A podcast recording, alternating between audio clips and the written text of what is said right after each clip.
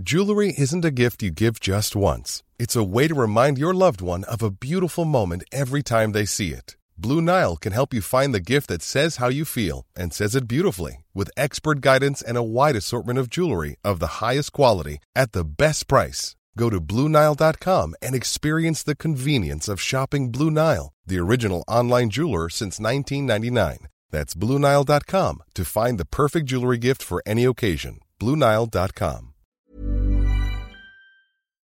Heraldo Radio. La HCL se comparte, se ve y ahora también se escucha. El dedo en la llaga. Había una vez un mundo en el que nadie creía. Un país de historias inexplicables. Una nación con personajes asombrosos. Santo Tomás tenía razón. Hay que ver para creer. El México increíble, las verdades que duelen, la voz de los que callan, el dedo en la llaga. Infórmate, diviértete, enójate y vuelve a empezar. El Heraldo Radio presenta El Dedo en la Llaga con Adriana Delgado. Tu amor es tan completamente tierno, forjado de recuerdos. Y sin saber, el cielo en la ventana que me abre la mañana. Tu amor me parte en dos el occidente, me clava de repente y me convierte en masa que se amolda a una ilusión ardiente. Mastico el verde menta de tu voz. O le pego un parcho a mi alma. Átame al pulgar derecho de tu corazón y dime cómo está mi amor en tu amor, frío, frío, como el agua del río,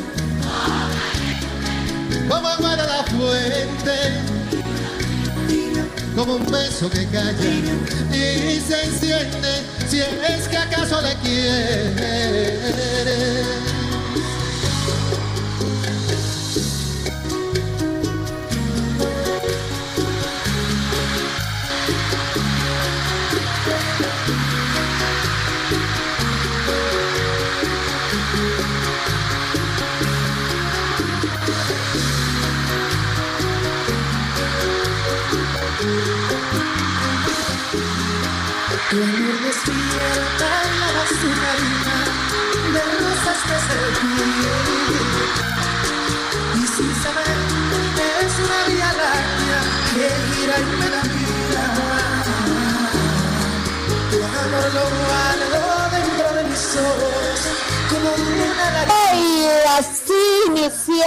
Este dedo en la llaga con todo el sabor. En este jueves 3 de diciembre escuchando esta canción Frío, Frío de Juan Luis Guerra a dueto con Romeo Santos. Y no me pueden decir que no estoy de buen humor, ¿eh? Porque la verdad, qué maravillosa canción y además nos pone de buen humor, de buen ambiente y porque ya va a empezar este fin de semana, ya estamos cerquita. Sí, en estos momentos difíciles, en, de, en donde muchas personas se la están pasando mal con este, enfermas, contagiadas por el COVID. Por eso les pido de corazón que seamos responsables y tengamos un poco de sensibilidad para cuidarnos y cuidar de los otros. Ah, pero lo importante es ser felices. Y me voy con mucho gusto con Denise Cuadra para poner el dedo en la llaga. Adri, ¿cómo estás? Muy buenas tardes y una excelente tarde a todos los que nos están escuchando. Hoy ponemos el dedo en la llaga justo en la cifra de hospitalizados que hay en la, en la Ciudad de México a consecuencia de la COVID-19. Y es que el número de hospitalizados sigue en aumento en la capital del país. Tan solo del 24 de noviembre al martes 1 de diciembre, la cifra pasó de 3.542 a 3.897, esto de acuerdo con datos del gobierno capitalino. Es decir, en esta última semana hubo 355 personas más en hospitales por presentar complicaciones de salud por COVID-19, lo que equivale a un alza del 10%. Este incremento ha hecho que los hospitales se comiencen a saturar. Hasta el momento, son siete los hospitales de la Ciudad de México que están con una ocupación del 100%. Entre ellos se encuentra el Hospital Central Militar, el Hospital del 22 Batallón de Infantería, Hospital Doctor Darío Fernández Fierro, el Instituto Nacional de Ciencias Médicas, Hospital Siglo XXI, Hospital General José María Morelos y Pavón y el Hospital Licenciado Adolfo López Mateos. En lo que respecta a la zona metropolitana que incluye a municipios del Estado de México, la cifra llegó a 5.174 hospitalizados, lo cual rebasa la cifra establecida por el gobierno de la Ciudad de México para regresar al color rojo en el semáforo epidemiológico. Y es que tan solo el 24 de julio pasado, la jefa de gobierno, Claudia Sheinbaum, eh, anunciaba que si la zona metropolitana de la Ciudad de México superaba las 5.127 camas ocupadas, se regresaría al color rojo y pues esto ya está sucediendo. Ahora se espera el nuevo plan de reconversión hospitalaria que, que presentará la jefa de gobierno en colaboración con instituciones federales, así como medidas adicionales para poder reducir los niveles de contagio y que al mismo tiempo permita no perder empleos. Por su parte, la Secretaría de Seguridad Ciudadana difundirá un mensaje en audio, esto a través de perifoneo, en las 200 colonias de la Ciudad de México con atención prioritaria. Qué terrible, qué terrible, Denise. Déjame comentarte esta nota porque no es posible, Denise, que veamos estos casos, que veamos que se está saturando los hospitales y no hagamos nada. Una cosa es la que hace el gobierno implementando estas medidas y otra cosa es nuestra responsabilidad con esta pandemia. ¿Y qué quiero decir con esto? Que no podemos ser tan insensibles y tan egoístas, Denise. Tenemos que cuidarnos y cuidar a los demás, ponernos nuestro cubreboca, aunque digan algunos que no se necesita, eso es otra cosa. La Organización Mundial de la Salud lo ha dicho que sí se es importante pues sobre todo porque eso evita que te toques la cara y que puedas además pues dar el, cuando hablas estas partículas que puede llevar el contagio de la pandemia. Entonces, yo sí les pido a todos, a, todos aquellos que nos están escuchando, aquellas también, amigas, que por favor nos cuidemos, cuidemos a nuestra familia, cuidemos a nuestros hijos, cuidemos a nuestros padres, cuidemos a las personas que queramos, que queremos y también cuidemos a las otras personas. No hay que ser tan egoístas. Gracias, Denise. Así es, Adri. Y en otro tema, con motivo de los dos años de gobierno del presidente Andrés Manuel López Obrador, el secretario de Educación, Esteban Moctezuma, también presentó un informe para dar a conocer lo logrado en materia educativa. Entre ello destaca la nueva escuela mexicana que ha ido construyéndose con la Ley General de Educación Superior. Habla también de la revaloración del Magisterio Nacional, que solo este año se lograron basificar a 300 mil maestras y maestros y faltan otros 90 mil para los próximos meses. Asegura que con esto uno de, cuatro, uno de cada cuatro docentes que hoy tienen certeza laboral uno de cada cuatro docentes hoy tiene certeza laboral que antes no gozaba. Asimismo, habla del sistema que se estableció por Internet, radio y televisión, Aprende en Casa 1, y dos, lo cual ha permitido un aprendizaje a pesar de la pandemia. Asimismo, comentó que en enero esperan que muchos estados estén en semáforo verde y regresen a clases presenciales, pues ya están preparados también para el programa Aprende en Casa 3. Por otra parte, destaca que 46.783 comunidades ya cuentan con conexión a Internet.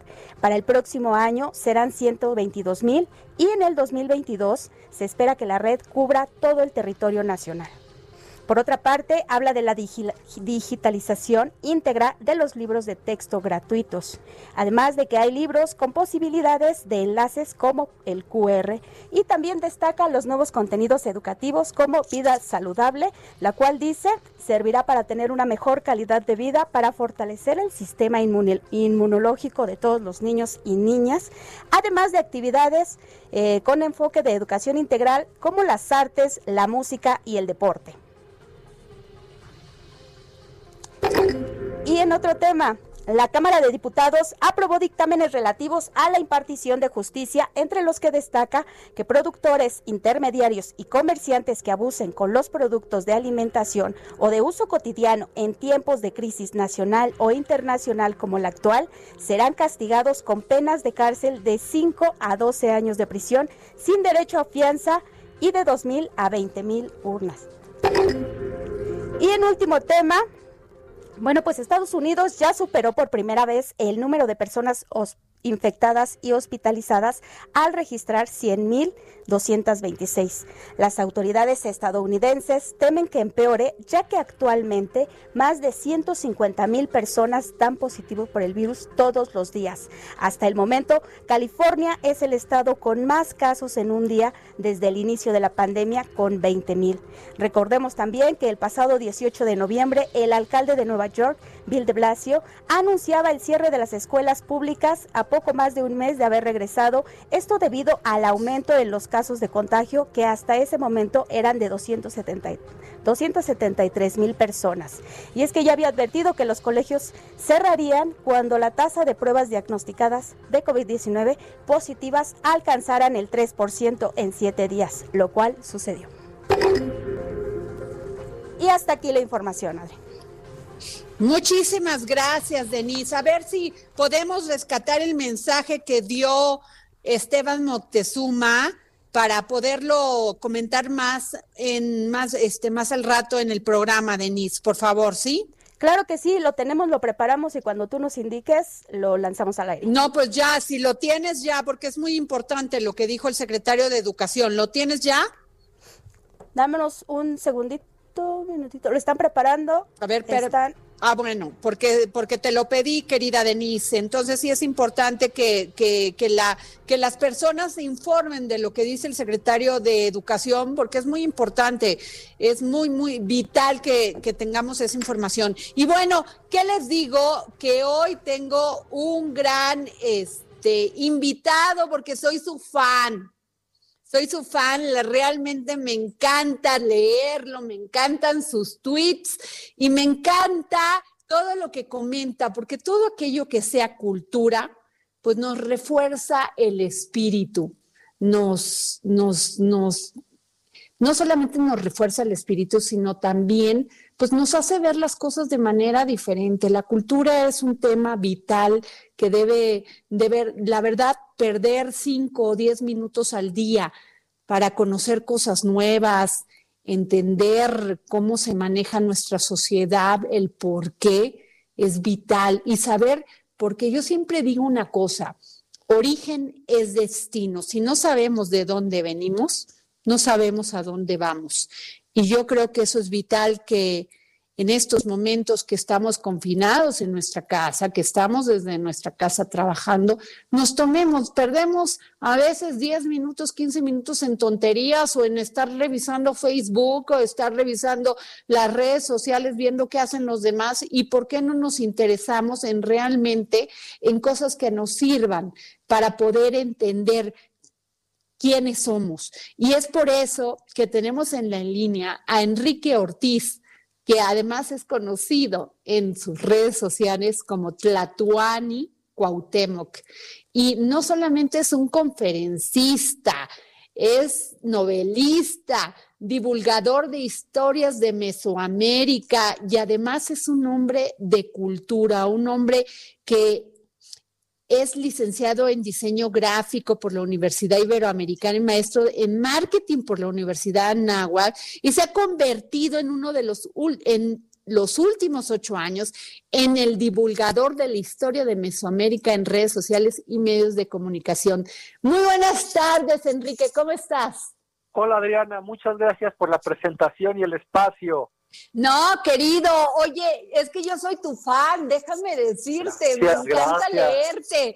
De repente veo que nada más pura noticia mala y que si los políticos dijeron y que si el otro les contestó y que esto, en vez de realmente, porque dicen que las redes sociales tienen muchas fake news y que la infodemia y que todo el tema pero realmente es porque también nosotros no queremos buscar la información que sí vale. Y uno de los grandes, de los puntos muy importantes, pues los tocas tú. ¿Quiénes somos? Orígenes destino, Enrique. Claro, sin duda. Eh, eh, como tú bien dijiste, eh, se trata pues de dar una alternativa a todos los usuarios de redes sociales. tú sabes que las redes sociales cada vez están más polarizadas, cada vez hay más encono, más agresión dentro de estas plataformas. También a veces no salimos de los temas políticos o de todos estos temas pues que a veces no son muy eh, motivantes, ¿verdad? Para el día a día.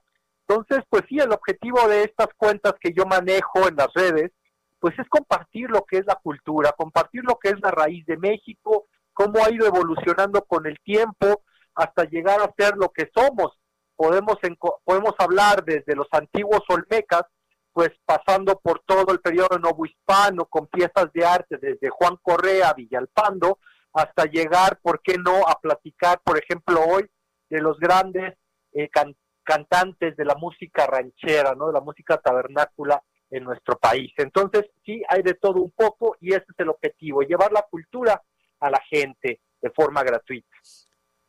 Oye, pero además te estrenaste como novelista. Sí, sí, a ver, sí, me este encanta, Las Águilas de Tecnochitlan. A ver, por favor, háblame de eso, porque la verdad, este, dinos por qué nuestra sociedad tiene tantos, a veces, la sociedad mexicana, y yo creo que gran parte es de esa ignorancia de los valores que tenían nuestros antepasados, de su cultura, de su esfuerzo, de cómo sobrevivieron, y por no entenderlo seguimos cometiendo los mismos errores. Sí, eh, esta novela eh, se llama Las Águilas de Tenochtitlan, eh, está bajo el sello Grijalvo de Penguin Random House. ¿Y de qué va esta novela? Esta novela no es la conquista y la caída de Tenochtitlan. Esta novela realmente pues es un homenaje, es eh, sembrar esta semilla de curiosidad, de interés en el lector, en el mexicano, ¿no? Para que investigue más sobre nuestras culturas, origen, sobre las culturas mesoamericanas. Está situada en 1487, cuando gobernaba el padre de Cuauhtémoc, para que tengamos una idea de los tiempos. Su nombre era Ahuizotl.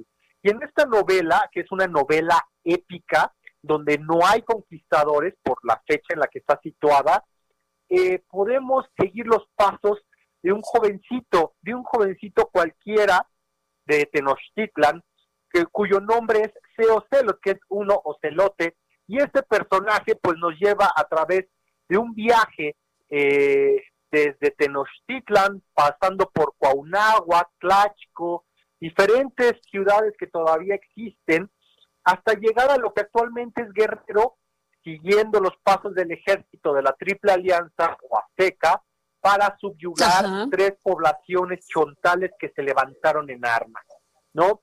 Esta lectura, aparte de que pase en un momento muy divertido, muy entretenido, se va como agua, también van a poder pues conocer la vida cotidiana de los antiguos mexicas desde los rituales de nacimiento, los rituales por una declaración de guerra, la vida cotidiana, cómo vestían, qué comían, ¿no? Eh, y cuáles eran las deidades y bueno, también van a conocer pues el esplendor de lo que eran nuestras culturas mesoamericanas, ¿no? De eso se trata esta novela, eh, eh, de hecho, de eso, podríamos decir. Enrique, Estamos hablando con Enrique Ortiz, novelista, conferencista y famosa, o sea, es muy, eres muy famoso y conocido por la y Cuauhtémoc. Pero a ver, Enrique, decían que nuestros antepasados eran los mexicas, los tlaxcaltecas, eran sanguinarios, hombres de guerra. ¿Realmente éramos un pueblo guerrero? Pues sí, y como todas, como todas las culturas de la humanidad, ¿no? Todos aquellos eh, imperios eh, siempre que, que, bueno, que han sobresalido en la historia de la humanidad, pues lo han hecho a través de la violencia y a través de la dominación. Esto lo podemos datar pues desde tiempos de los griegos, desde tiempos de los persas, romanos, ¿no? Eh, pasando incluso por pues la dominación española y llegando pues también acá a lo que era Mesoamérica, ¿no? Eh, en el siglo en el siglo XVI, en el siglo XV, pues los el poder en estas tierras se centró en tres ciudades, principalmente en Tenochtitlan, que era la capital eh, mexica, ¿no? Donde eh, ahí donde se paró el águila sobre el nopal. Y evidentemente para que esta sociedad pudiera eh, fortalecerse, expandir sus dominios, obtener riquezas, pues la única forma era a través de la conquista, a través de la subyugación de señoríos vecinos, ¿no? Eh, así como Roma también lo hizo, ¿no? Entonces, pues eh, sí, yo podría decir que eran violentos, pero violentos como parte de, lo que nos hace humanos, no más, no menos. Realmente, por ejemplo, el tema de los sacrificios humanos, eh, pareciera muy violento un hombre del siglo XXI, pues sí, porque nuestra concepción es, eh, es completamente diferente a la de los antiguos nahuas. Para ellos, ¿no? era un deber, un deber eh, auto, realizar autosacrificio, pincharse los oídos, los lóbulos de los oídos, pincharse las piernas, la lengua, para extraer sangre en agradecimiento a los dioses, algo que para nosotros no es entendible o nos parece algo bizarro, ¿no? Claro, oye, y déjame decirte, yo soy veracruzana y conviví mucho con la cultura totonaca, que eran filósofos, astrónomos, hombres de mucha cultura y mujeres de mucha cultura. Tenían muy claros sus roles y los, los, totonacas no eran guerreros, eran más estudiosos, eran hombres de cultura. ¿Cómo, ¿Cómo se adentra este, este mundo para los que nos están escuchando en Veracruz? ¿Cómo, ¿Cómo definirías a la cultura totonaca? Sí, bueno, la cultura totonaca, evidentemente, ellos pues eh, fundan grandes ciudades, fueron sociedades sumamente sofisticadas, fueron ciudades, por ejemplo, su capital, ¿no? Eh, es Tajín, ¿no? Tajín, a lo que es el norte, actualmente ubicada en el norte de lo que es el estado de Veracruz, eh, sociedades muy complejas, muy avanzadas, que, eh, por ejemplo, sabemos que eran mucho más tolerantes que eh, las sociedades, por ejemplo, del centro de México, que eran más militaristas y más rígidas, por ejemplo, como la tolteca, por ejemplo, como la mexica. Eh, por ejemplo, también sabemos que los totonacas eran famosos por sus textiles. Hacían unos textiles de algodón hermosos, ¿no? De, que, todavía tenemos las descripciones y que llegan todos estos textiles hasta el posclásico, ¿no? Cuando llega Hernán Cortés, cuando ya estaba en apogeo eh, el imperio mexica, y sabemos que eran de, nos, describen como de 400 colores, ¿no? Tilmas de 400 colores. Eran, sí, un pueblo, pues no dedicado a la guerra, per se, sino a otros aspectos, ¿verdad? Eh, porque cuando hablan de nuestras culturas, perdón Enrique, es que cuando hablan de nuestras culturas, y yo veo de todas estas películas que se hacen en el extranjero, nada más se enfocan en el tema sanguinario de la cultura mexicana, o sea, de la cultura este, de que, a ver, le saco el corazón y lo pongo en el este, o sea, realmente no entienden que había muchas más culturas que también, o sea, estaban este, concentradas en esta divulgación de la cultura y además en, en el tema artesanal. Claro, no, y para, para, para uno saber por qué hacían eso, ¿no? Por ejemplo, hay que, hay que documentarse e informarse. Eh, es muy fácil juzgar, ¿no? Como un mexicano del siglo XXI a estas, estas antiguas tradiciones. Que ojo, ¿no? todos estos sacrificios, ¿no? Se realizaban entre, pues desde lo que era el actual Michoacán hasta lo que era eh, la península de Yucatán.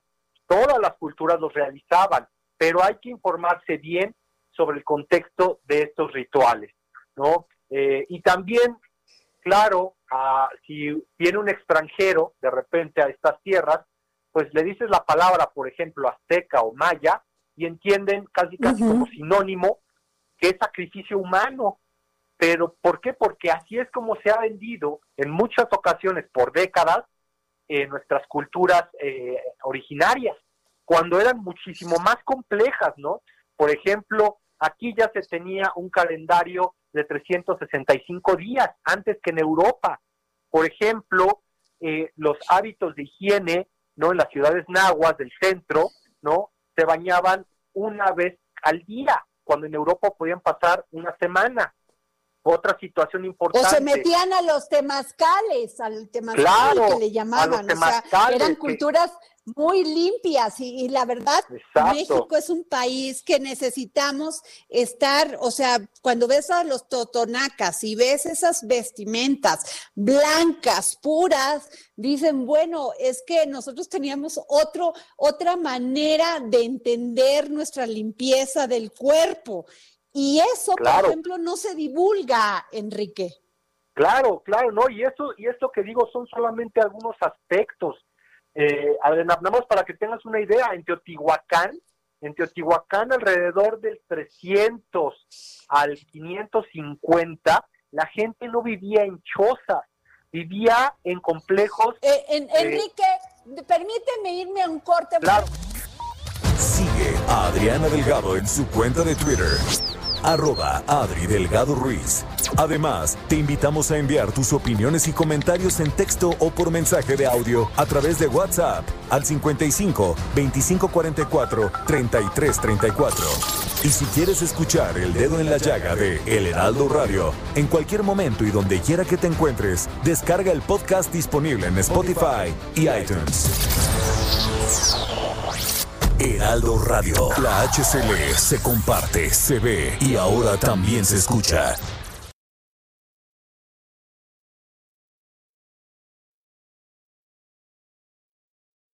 Heraldo Radio. La HCL se comparte, se ve y ahora también se escucha.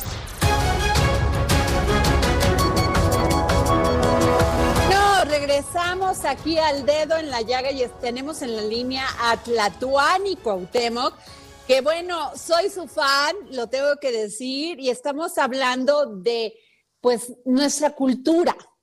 La verdad, tómese un tiempo, dígale a su vecino, a su compadre, al taxista que nos está escuchando, porque la verdad es un placer escuchar a este novelista, conferencista, divulgador de las historias de Mesoamérica, que además es un hit en redes sociales. Enrique, nos estabas comentando de esto que decíamos que nosotros, a diferencia de los europeos que pues siempre lo dicen, porque cuando alguien va a Europa siempre dice eso, ay, es que ellos no se bañaban, pero nosotros sí. Y es que porque tenemos una cultura de la limpieza, pues ancestral. Sí, sin duda.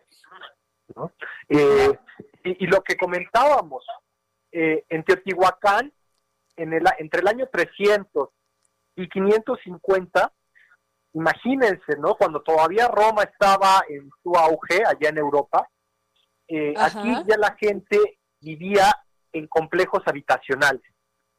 Eh, Teotihuacán sabemos que tenía alrededor entre 2.000 y 2.200 complejos habitacionales que, de una planta y que, bueno, contaban eh, con, con, espejos de agua para la iluminación, que contaban con paredes estucadas, pisos estucados, pues digo, unas formas muy sofisticadas de vida si estamos, si estamos pensando en el siglo IV después de Cristo, ¿verdad?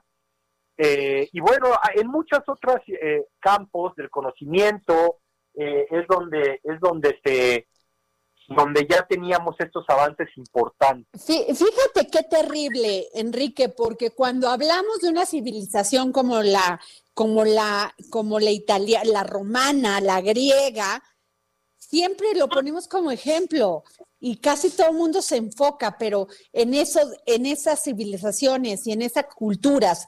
Pero ¿por qué no decir que nosotros ya estábamos avanzados, que descubrimos el cero, que estábamos, los mayas ya tenían todo una, todo un estudio de la astronomía? ¿Por qué? Porque es un tema que además no sé si lo estoy diciendo bien, el malinchismo de no creer en nosotros y sí creer que los demás tienen más razón que nosotros. Pues sí, también creo que tiene que ver en gran medida en estos tiempos, pues eh, con el dinero, con el presupuesto que le destinan los países a todas estas cuestiones culturales, de cine, de series, de, de novelistas, ¿no? Todo eso es una inversión eh, que hacen los países para compartir su cultura, ¿no? Basta con ver Netflix para conocer que las series más exitosas ahora pues están asociadas con la monarquía inglesa. Entonces, a nivel global, todo todo mundo quiere ir al Palacio de Buckingham, todo el mundo quiere ir a Londres, ¿verdad? Para conocer la, el lugar donde se dieron estos hechos que ven a través de las plataformas digitales en nuestro país nosotros pues tenemos cultura, tenemos historia para aventar para arriba, pero muchas veces pues es complicado, ¿no? De repente, por ejemplo, en nuestro país es muy complicado publicar una novela, una historia de ciencia ficción. En nuestro país es muy complicado de repente fondear una película o una animación sobre los mayas o los teotihuacanos, ¿no? Y es muy necesario que ya empecemos nosotros a hacer eso, porque Nada más como ejemplo, eh, vean el impacto que tiene la fiesta de muertos a nivel global, gracias a una película que sacó Walt Disney y gracias a una película también del 007, ¿no? Qué terrible, Enrique. Pues sí, sí, la verdad te voy a decir es es como frustrante, pero pero Enrique, dime dónde podemos encontrar tu novela y dónde podemos encontrarte, porque yo, la verdad, yo les digo ahorita a los radioescuchas, hay que seguir a Tlatuani y Cuauhtémoc. La verdad, a mí me elevas el espíritu cada vez que te leo, porque digo, qué padre encontrar a alguien tan apasionado de quiénes somos y de dónde venimos. Gracias, gracias, gracias Adriana. Y sí, la novela, la novela, reitero el nombre, se llama Las Águilas de Tenochtitlan la pueden encontrar en lo que son librerías, ¿no? Eh, librerías como Gandhi, Sótano, Porrúa, en Solo Sambols también, y para ir a la segura, pues utilicen, y, y también que estamos en tiempos de contingencia, pues usen los recursos digitales. La pueden encontrar en Amazon, la pueden encontrar también en la plataforma de Gandhi y también en la plataforma eh, de Sambols, ¿no? Para que la pidan se las manden directo a su casa o si prefieren, descarguen el ebook. Ok, ¿y tu Twitter? O sea, tu Twitter, o a ver, para que nos digas dónde podemos seguirte. Ahorita, para que tengas, ahorita quien nos está escuchando, por favor, pongan seguir a Tlatuani Cuauhtémoc, pero a ver, dinos tú. Sí, es arroba, arroba en Twitter y en Instagram, arroba Cuauhtémoc con H, guion bajo 1521. En, en Facebook estoy como El Espejo Humeante. Ahí me pueden encontrar y bueno, lo que se comparte, como tú bien dices, Adriana, es pura información cultural, histórica de nuestros atractivos turísticos. Oye, ahorita que de, este, estás diciendo del espejo humeante, de, este, entrevistamos a Miguel Ruiz con los cuatro acuerdos sobre la, todo el tema este tolteca, la sabiduría tolteca. Qué maravilla, ¿verdad? Sí, sí, sí, y no, y sin duda que tenían gran conocimiento los antiguos mesoamericanos, basta con ver la herbolaria, ¿no? Eh, la curación a través de las propiedades de las plantas, las plantas medicinales, en el Códice Cruz Badiano, ¿no? Eh, digo, es otro ejemplo de eh, lo avanzado que eran nuestras culturas, ¿no? Al momento pues del choque o el encuentro de dos mundos en el siglo XVI. Ay, Enrique, si me permites, te vamos a estar llamando porque yo no me quiero perder de ti. Claro que sí, es un honor. Seguir, quiero, quiero seguir este, pues que nuestros radioescuchas no solamente escuchen, pero valga la expresión, lo malo, los políticos y esto, sino también puedan adentrarse a su corazón conociendo esto. La verdad, si nos permites, te vamos a seguir llamando. Claro que sí, podemos compartir desde diferentes temas, ¿no? Desde temas de la gastronomía, de nuestros, de los hombres que hicieron historia en estas tierras o hasta de rincones de la Ciudad de México. Gracias, Enrique Ortiz. Gracias, Tlatuani Cuauhtémoc. Gracias por haber estado con nosotros. Gracias, Adriana. Un abrazo en distancia. Un abrazo en distancia. Y bueno, pues nos vamos con Armando Carrillo, que hoy también le pedí a Gabriel Bauduco que estuviera, estuviera con nosotros, lo cual lo agradezco. Gabriel y Armando, ¿están ustedes ya? Que aquí estamos contigo. Y un saludo muy afectuoso a mi querido Gabriel. ¿Cómo estás, Gabriel, ¿estás? Mucho gusto en saludarte. Qué maravilla escuchar a Enrique Ortiz, ¿no? Con toda la divulgación de quiénes somos y cuál es nuestro origen. Pero a ver, Armando, yo sé que tenías preparado un tema, pero ayer me, me fue muy importante porque quiero entender la guía ética que propuso Andrés Manuel López Obrador por medio de Jesús Ramírez y de todas estas personas como Enrique Albán que apoyaron en la realización de esto. Y quiero Ayer tuve una mesa con, pues, con filósofos que se encargan de esto y que hablan de la ética. Perdón, es que tengo aquí un perro en mi casa.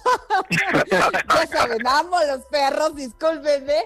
Y entonces yo quisiera preguntarle a Armando Carrillo, ¿es importante la ética para la sobrevivencia de la humanidad?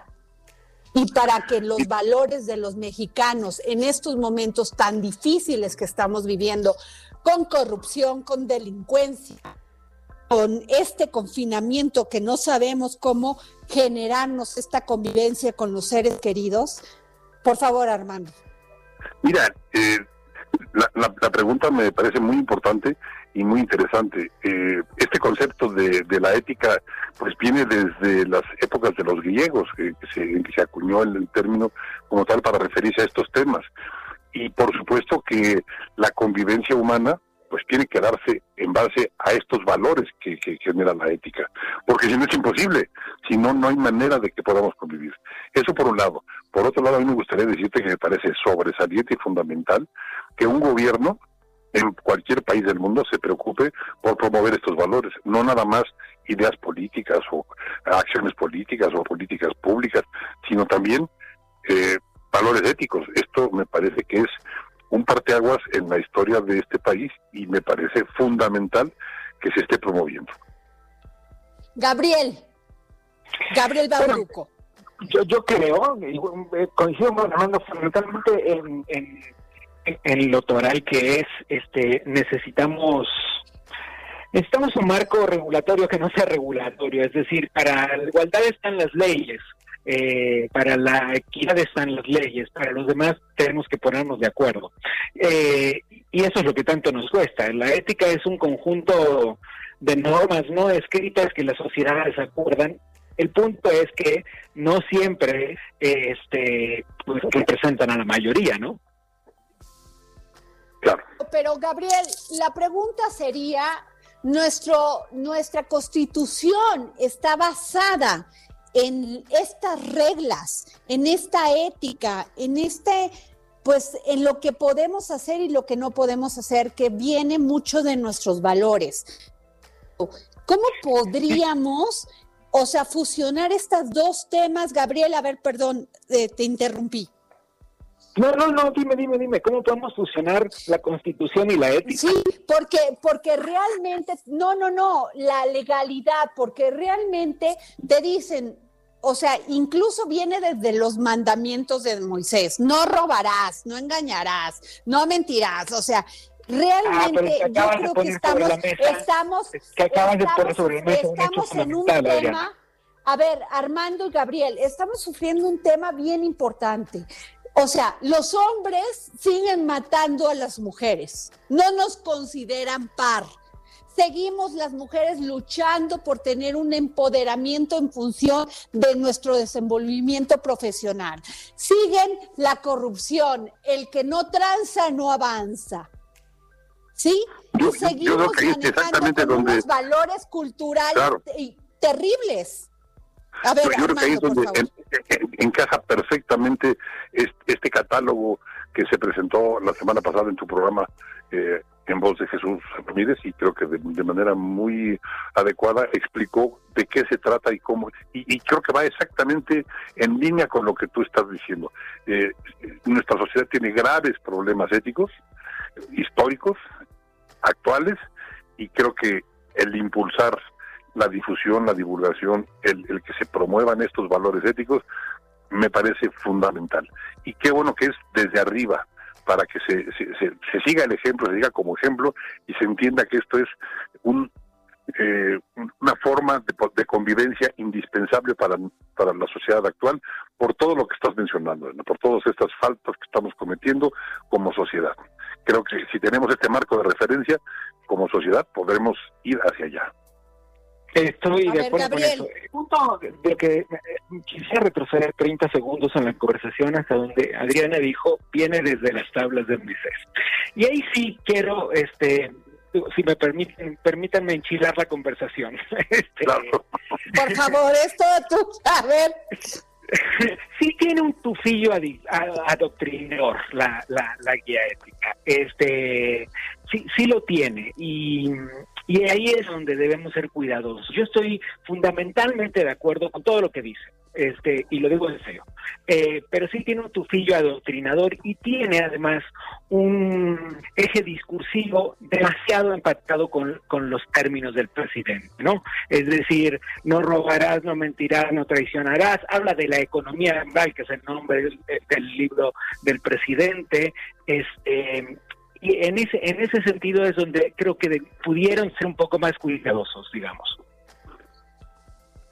Pues sí, pero a ver, les, les pregunto, o sea, vino del presidente, de la presidencia de la República, pero realmente lo pensamos todos. En nuestras conversaciones petit comité, o sea, así que en, en corto, pensamos que nuestra sociedad no está bien que nuestra sociedad no va bien, que, que nos criticamos al de lado porque viene y, invade nuestro territorio, porque viene y tira basura, que no tenemos valores para conducirnos en una sociedad que quiera vivir en, paz y tranquila. Y los valores políticos están trastocados, o sea, de repente un, un partido se junta con el otro que no tiene nada que ver, y esa es mi discusión, porque además les pagamos dinero por tener una ideología y por tener una, o sea, la verdad, Armando, me parece incongruente. Sí, yo, yo creo que esto de, la falta a los valores éticos básicamente son incongruentes. Y mira, respecto a lo que dice Gabriel, que, que además de que le tengo un enorme respeto y enorme cariño, eh, coincido quizá con lo que dice que pues pudiera verse ahí un poco de adoctrinamiento, quizás sí, pero yo veo que el problema es tan grave que aún con estas características que lo ve mi querido David, creo que hace falta y creo que se justifica eh, el, el, el, poder hacer este tipo de intentos que, que reconoce que la, la, sociedad pues tiene que, que dar un giro para poder convivir de una mejor manera. Estoy de acuerdo contigo. La verdad es que sí. Este, es que no puedo no estar de acuerdo contigo, porque sería necio de mi parte, pero además de necio A ver, sería pero ¿qué piensan de estos partidos, Gabriel? Gabriel, pero ¿qué piensas de estos partidos que de repente tienen ideología? Pues es que ya ni sabemos qué ideología, si son de izquierda, de derecha o de medio. y de repente van a vendernos, que van a ser nuestros representantes. Ser representante de alguien dice mucho, Gabriel y Armando. Hablemos, hablemos de la alianza PRD-PAN en Quintana Roo, por ejemplo, ¿no? es decir, sin ir más lejos, ¿no? A ver, pero, pero, díganme ustedes, porque realmente a mí me impacta. Y luego también les quiero poner en la mesa el tema de que nos importa un bledo salir a la calle y contagiar a todo el mundo. No tenemos sensibilidad sobre cómo nos conducimos en una pandemia. Y no tiene nada que ver el gobierno, tiene que ver de nosotros, Armando. A, a, eso me refiero con lo que te digo que me parece que es fundamental una guía de estas, no porque tengamos, eh, vayamos a tener que seguirla al pie de la sino para que orientemos nuestra, nuestra cultura social claramente no la tenemos en muchos ámbitos de, de, nuestra sociedad por, por esas cosas que se ven. Y luego lo de los partidos, pues mira, yo te diría, eh, sabemos muy bien quiénes son y los que no saben, entérense y, y, sepan por quién votar, ¿no? Para que para que luego no salgan sorprendidos de que es yo no sabía que habían aliado, ¿no? Armando, Gabriel, la gente no se quiere enterar. Eso también es responsabilidad de la ciudadanía, de los votantes. La gente nos vale. Ni siquiera nos vamos a ver qué piensa tal partido de tal tema. ¿Qué piensan de, o sea, la verdad vivimos en una ignorancia, Gabriel? Fíjate que eso es algo muy interesante que está pasando en este momento particularmente en México. La figura del presidente es tan radical en tantas cosas que ha generado un, una suerte de bandos. Pero déjenme, verle el lado positivo a esto. Yo tengo 22 años viviendo en México. Nunca había visto a tanta gente discutiendo sobre política como ahora. Claro que tenemos que crecer en información, en la calidad de la información que manejamos, en la que manejamos como sociedad, en la que transmitimos los periodistas, todo eso hay que mejorarlo, digamos. Pero sí veo que en este momento la discusión política ha mejorado al nivel de la calle un poco más que lo que yo he visto en todos los gobiernos anteriores. Y al menos el, número de participantes. a eso me refiero. Sí, sí. sí, me expliqué, Armando. Es decir, yo siento que la gente, aunque sea por identificarme con el presidente o no, o todo lo contrario, está participando en una discusión pública de una manera que no sucedía tanto antes. Claro. Eso, pasa, con, figuras como las del presidente, ¿no? Eso pasa con figuras como él que son tan atractivas mediáticamente. La guía, la guía ética lo dijo Jesús Ramírez, ahí se los pongo, debátanla. Y lo que yo veo en las redes, lo que veo en las redes es una discusión de que no, porque el gobierno tiene que decir esto. O sea, nadie te está diciendo que te le imponen. Pues Simplemente, a ver, por favor, ¿qué, ¿qué nos gustó y qué no? ¿Qué nos gustó y qué no nos gustó de a la mí, A ver, yo no puedo decir nada salvo del perdón. Me pareció que el perdón es en cual... A ver, lo del perdón yo le pondría, a ver, perdonar a un feminicida que es, violó, mató a una niña, pues no, no lo quiero perdonar, no me da la gana. A ver, a mí me parece que eso, adoctrinarnos sobre el perdón me parece que no. No me gustó lo, de la, lo del perdón, no me gustó. No me gustó este lo de los impuestos justos y las ganancias razonables, porque es absolutamente discutible. Para eso la ley, digamos. Pero si quieren les digo que sí me gustó, ¿no? Por ejemplo, me gustó que me pareció una guía inclusiva por primera vez de una manera abierta y clara desde, desde, desde un discurso gubernamental que no estuviera asociado a una campaña, que hable de el respeto a la diferencia y entonces hable de las parejas del mismo sexo y hable de que las familias deben ser constituidas basándose en el respeto y no importa si son uno o son cinco los integrantes, no importa si son del mismo sexo o de todas las identidades sexuales posibles. Eso me pareció muy bien. A ver, Armando, por favor. Yo, coincido con Gabriel, por supuesto. Eh, es, es una guía muy inclusiva y creo que en ese sentido tiene uno de sus mayores valores. Y claro, hay partes que quizá podrán no gustarnos, podremos no coincidir con muchas de las cosas que se dicen ahí, como las que tú muy bien señalas, Adriana, pero precisamente el, el, el, tema era ponerlo sobre la mesa, creo yo, como bien lo dices tú, y el hecho de que esté sobre la mesa creo que nos va a permitir crecer y nos va a permitir crecer hacia esos valores, o por lo menos es mi deseo, ¿no? Pues ojalá, amén. yo sí critico, yo sí critico, ¿saben qué critico? El tema de la regulación. Yo estoy muy por el tema de las libertades. O sea, la libertad de asociación, la, libertad de la comercialización, la verdad, la libertad de entrar a un mundo global y poder participar en él. Por favor, Gabriel, a ver, dime, en el tema de las libertades. Pues sí, estoy absolutamente de acuerdo en eso. Y, y además, ¿sabes qué? Este, eso, eso, nos, eso nos hará crecer, dolorosamente como todos los crecimientos, pero nos hará crecer. Y nos hace falta mucho crecer. digo, desde esto que les decía, las discusiones que no sucedían, pues discutamos. Llegó la hora de que discutamos en serio. Desde luego. Yo, yo creo que es el gran valor. Y, coincido con, otra vez con Gabriel, que el, el poder tener frente a nosotros una guía que nos permita pensar, discutir y crecer era fundamental y no la teníamos. Y creo que la tenemos, saquémosle lo mejor y discutamos lo que no, lo que no nos parezca bien. A ver, por favor, en conclusiones, porque ya nos, ya me están dando la guillotina, le pediría a Gabriel Bauduco que me dijeras tu conclusión y lo que en tu humano espíritu desearías de este país. Bueno, yo desearía varias cosas y la primera de ellas sería una universidad mayor para todos. Este, nos reímos de nosotros mismos cuando decimos la mexicaneada o cuando nos reímos del este y te caigo y sabemos que no que no voy a llegar. Nos reímos de estas cosas como si fueran parte de nuestra identidad y creo que son síntoma de nuestra falta de frontalidad para ponernos cara a problemas muy serios que tenemos que resolver como sociedad. Muy bien. Ojalá Armando, por eso Ya te toca nada más cerrar el dedo en la llaga, por favor. Pues mira, yo creo que el hecho de que en el dedo en la llaga se discutan estos asuntos me parece trascendental, fundamental. Radio Orlando creo que tiene que estar orgulloso de que una mujer como tú los ponga sobre la mesa, no solo para presentarlos como bien se hizo, sino para que se empiecen a discutir, a airear y que eso permita que estos temas trasciendan a la conciencia social para que podamos ser cada vez mejores. Eso. Gracias, gracias a los dos. Nos vamos. Esto fue el dedo en la llaga. Y me convierte en masa que se amolda a una ilusión ardiente.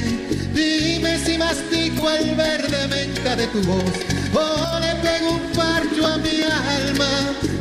Átame al pulgar derecho de tu corazón y dime cómo está mi amor en tu amor, frío, frío como el agua del río,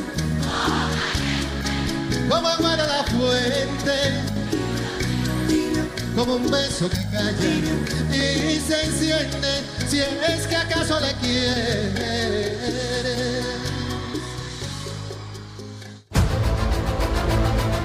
El Heraldo Radio presentó El Dedo en la Llaga con Adriana Delgado. Heraldo Radio, la H que sí suena y ahora también se escucha. Hey, it's Paige DeSorbo from Giggly Squad. High quality fashion without the price tag. Say hello to Quince. I'm snagging high-end essentials like cozy cashmere sweaters, sleek leather jackets, fine jewelry, and so much more. With Quince being 50 to 80% less than similar brands and they partner with factories that prioritize safe ethical and responsible manufacturing. I love that. Luxury quality within reach. Go to quince.com slash style to get free shipping and 365 day returns on your next order. quince.com slash style